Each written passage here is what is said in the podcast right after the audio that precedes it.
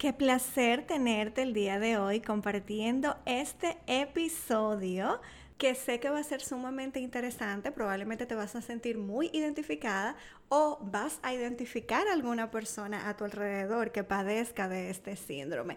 Yo en lo particular me identifico bastante, no porque soy controladora, sino porque lo fui. Y créeme que te voy a hablar con una mano en el pecho y con pleno conocimiento de causa de lo que vamos a tratar el día de hoy. Quiero que sepas que no es lo mismo tener una situación bajo control que ser una persona controladora. ¿Por qué? Porque cuando tú tienes una situación bajo control, generalmente es cuando tu instinto de supervivencia te permite buscar una solución ante un determinado problema para que tú puedas tolerar la incertidumbre. Sin embargo, cuando tú no te conformas con eso y quieres ir mucho más allá, buscar ese trasfondo y tú quieres decidir una ruta a seguir de otra persona, tú quieres tener la última palabra, entonces obviamente eso te convierte en una persona controladora. Generalmente las personas controladoras lo hacen no solamente cuando están presentes, sino que también quieren tener el control cuando están a distancia. Por eso es que esto es sumamente peligroso y es bueno buscarle una solución preferiblemente a tiempo. ¿Por qué te lo digo? Porque cuando tú eres una persona controladora, las personas que están a tu alrededor sufren eso, les perjudica, aunque tú no te des cuenta. Es muy probable que tú no lo hayas identificado todavía. Por eso yo te voy a hablar de los rasgos de una persona controladora, de cuáles son las causas, pero sobre todo, algo muy importante, cómo dejar de ser una persona controladora.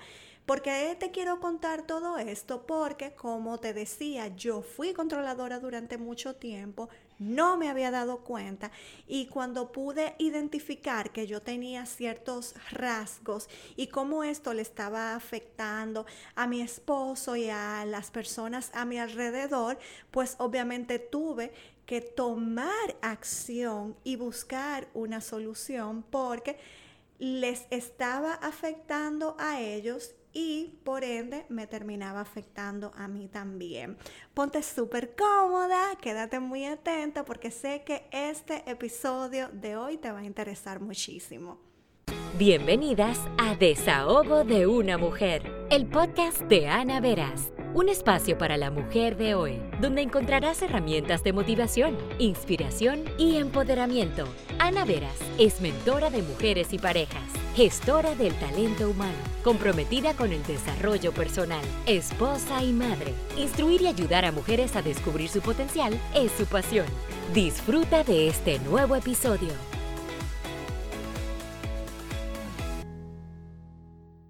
Ahora que te he sembrado la espinita, a lo mejor quieres saber si tú tienes rasgos de una persona controladora y no te has dado cuenta. Pues tengo para decirte que una conducta de una persona controladora es cuando quiere adecuar todas las situaciones a lo que ella piensa que es correcto. Es decir, quiere que todo el mundo piense y que todo el mundo se comporte como ella lo hace.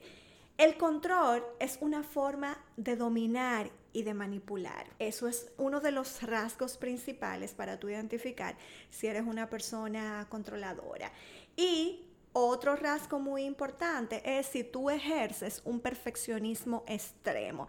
He hablado en un episodio anterior sobre el perfeccionismo, pero si ya tu nivel de perfeccionismo se ha ido al extremo, aún más peligroso todavía, pues entonces estás a un paso o quizá ya lo diste el paso de ser una persona controladora.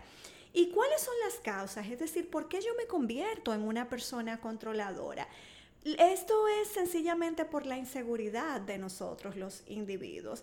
Llega un momento donde probablemente tú te sientas insegura y la única forma de tú poder controlar esa inseguridad es tú querer tenerlo todo bajo tu directriz. Es decir, para tú poder paliar ese miedo al descontrol y poder sentir una mayor satisfacción, tú necesitas que todo se haga tal y como tú lo decides Y cualquier cambio que puede surgir, tú lo percibes como una amenaza a tu estabilidad emocional. Te comentaba que fui una persona controladora y eso me causó en un momento determinado pues cierta situación eh, con mi esposo porque llegó, yo llegué a un punto donde yo me sentía muy saturada con ciertas, vamos a decir, tareas del hogar. Y desde que nos casamos, él siempre fue una persona que cumplía su, su, rol, no que me ayudaba, sino que cumplía su rol. Y de repente yo comienzo a notar, ¿verdad? Como que las cosas cambiaron y que ya toda la responsabilidad la estaba asumiendo yo. Pues ya un día yo sumamente agotada y cansada, pues decido enfrentar a ver qué es lo que está pasando. Y ahí mi esposo me dice, óyeme, no es que yo no cumplo con mi responsabilidad, es que simplemente tú te encargas de todo y me has hecho a un lado. Señores, eso fue para mí como que yo choqué con un iceberg e inmediatamente me hundí. Porque yo no me había dado cuenta que con mi forma de ser yo le había quitado esa responsabilidad. Yo quería hacerlo todo en el momento en que yo lo decidía, de la forma en que yo quería que se hiciera. Yo no le daba participación. ¿Y qué hizo él? Simplemente para evitar un conflicto, pues dijo, ok, ya que tú quieres hacer las cosas a tu manera, pues así van a ser.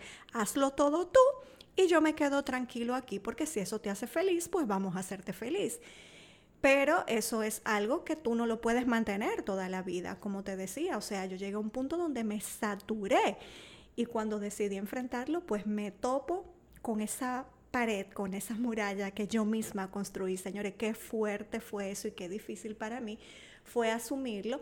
Y no me quedó de otra que definitivamente entender que yo tenía un problema y que tenía que buscarle una solución inmediata porque aunque hasta ese momento probablemente me estaba funcionando y no me estaba causando un problema grave en mi relación, pero sí a nivel personal me lo estaba causando a mí. Ya yo estaba llegando a un nivel de estrés y de ansiedad que yo no aguantaba.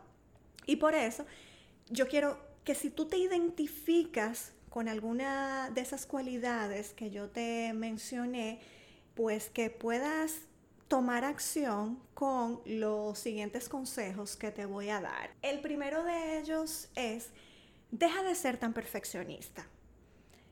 Una de las razones por la que tú puedes ser controladora es porque tú quieres que todo sea perfecto y las cosas no tienen que ser únicamente a tu manera.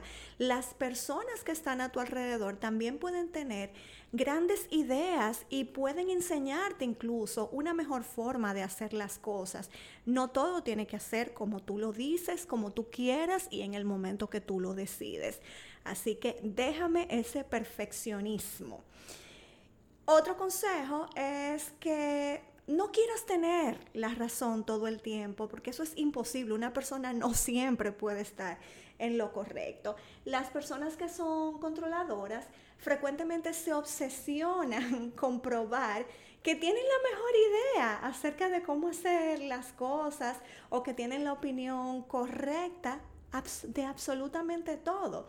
Entonces, si tú quieres ser menos controladora, tienes que trabajar en esto. No quieras tener la razón todo el tiempo porque, como te digo, eso es imposible. No siempre tú tienes la razón. Otro punto importante que puedes poner en práctica, aprende a confiar en algunas personas. No te estoy diciendo con esto que tienes que confiar en todo el mundo, porque yo sé que eso es difícil que los seres humanos podamos confiar en absolutamente todo el mundo, pero tú tienes que identificar personas clave a tu alrededor para tú poder desempeñar y que esas personas desempeñen también ciertos roles. Una de las cosas más importantes que tienes que hacer es darte cuenta de que las otras personas son igual de competentes que tú, o sea, tú no eres la última Coca-Cola del desierto, la octava maravilla, hay personas también que son sumamente inteligentes y trabajadoras como tú. Así que aprende a confiar en los demás porque tú no eres la única que tiene la capacidad de hacer un trabajo en particular.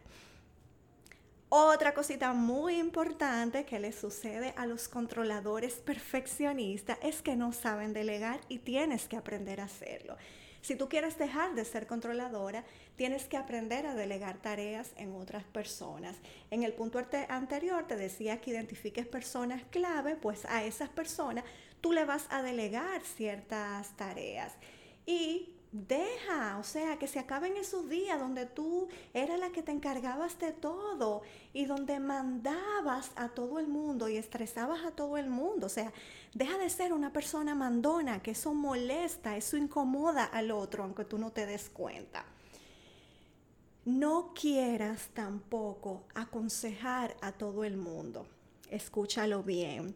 Una persona controladora siempre, siempre quiere andar aconsejando a todo el mundo, aunque no le pidan consejo. Yo quiero que tú sepas que no a todo el mundo le gusta que le aconsejen. Si la persona no te ha pedido ese aporte, no es necesario que tú se lo des, aunque tú quieras ayudar. Bien, o sea, no, no, no te conviertas en esa persona que por aconsejar a otro lo que estás es imponiendo que las cosas se hagan a tu manera, porque la otra persona lo percibe de ese modo y entonces ahí es donde tú comienzas a, caer, a caer mal y a incomodar al otro. Otro punto a tomar en cuenta es no planees cada segundo de tu día. Y ojo, te lo está diciendo una persona que le encanta planificarse, que le encanta la organización y creo fielmente en la planificación, sí. Sin embargo, cuando tú planeas cada mínimo segundo de tu día, tú te estás convirtiendo en una persona controladora. Porque es imposible que tú puedas tener el control de, de, de, todo, de todo, absolutamente de todo lo que tú vas a hacer durante el día pueden pasar ciertas eventualidades que te saquen un poco de esa planificación y tú tienes que aprender a lidiar con, ese tipo de situaciones. Y es muy importante que tú dejes un poco de espacio para el cambio y aceptar que tú no vas a saber exactamente qué pasará durante cada segundo de tu día. Tú puedes tener una agenda, sí, es muy bueno que tú planifiques, pero también tú tienes que aprender a dejar como que ese espacio para cualquier eventualidad que, que pueda surgir. Y aquí viene mi último consejo, que es vuélvete más flexible, que va muy de la mano con, con, el punto anterior. Las personas controladoras pues tienden a evitar perderse en el momento, no le gusta la espontaneidad, no le gusta así como que, como son las personas aventureras, que déjame lanzarme a ver qué, qué me depara esto que voy a vivir. Tú tienes que tener ese momento de espontaneidad, eso es sumamente bueno, de vez en cuando es bueno que tú lo intentes y lo hagas y que hagas algo totalmente diferente en tu, en rutina. Así que espero que esta información te haya servido de mucho, que lo pongas en práctica y si no te identificaste, pues que lo compartas con alguna persona que tú entiendas que sí le puede servir. Nos escuchamos en el próximo episodio. Gracias por acompañarnos en tu espacio Desahogo de una mujer, el podcast de Ana Veras. Hasta un próximo episodio.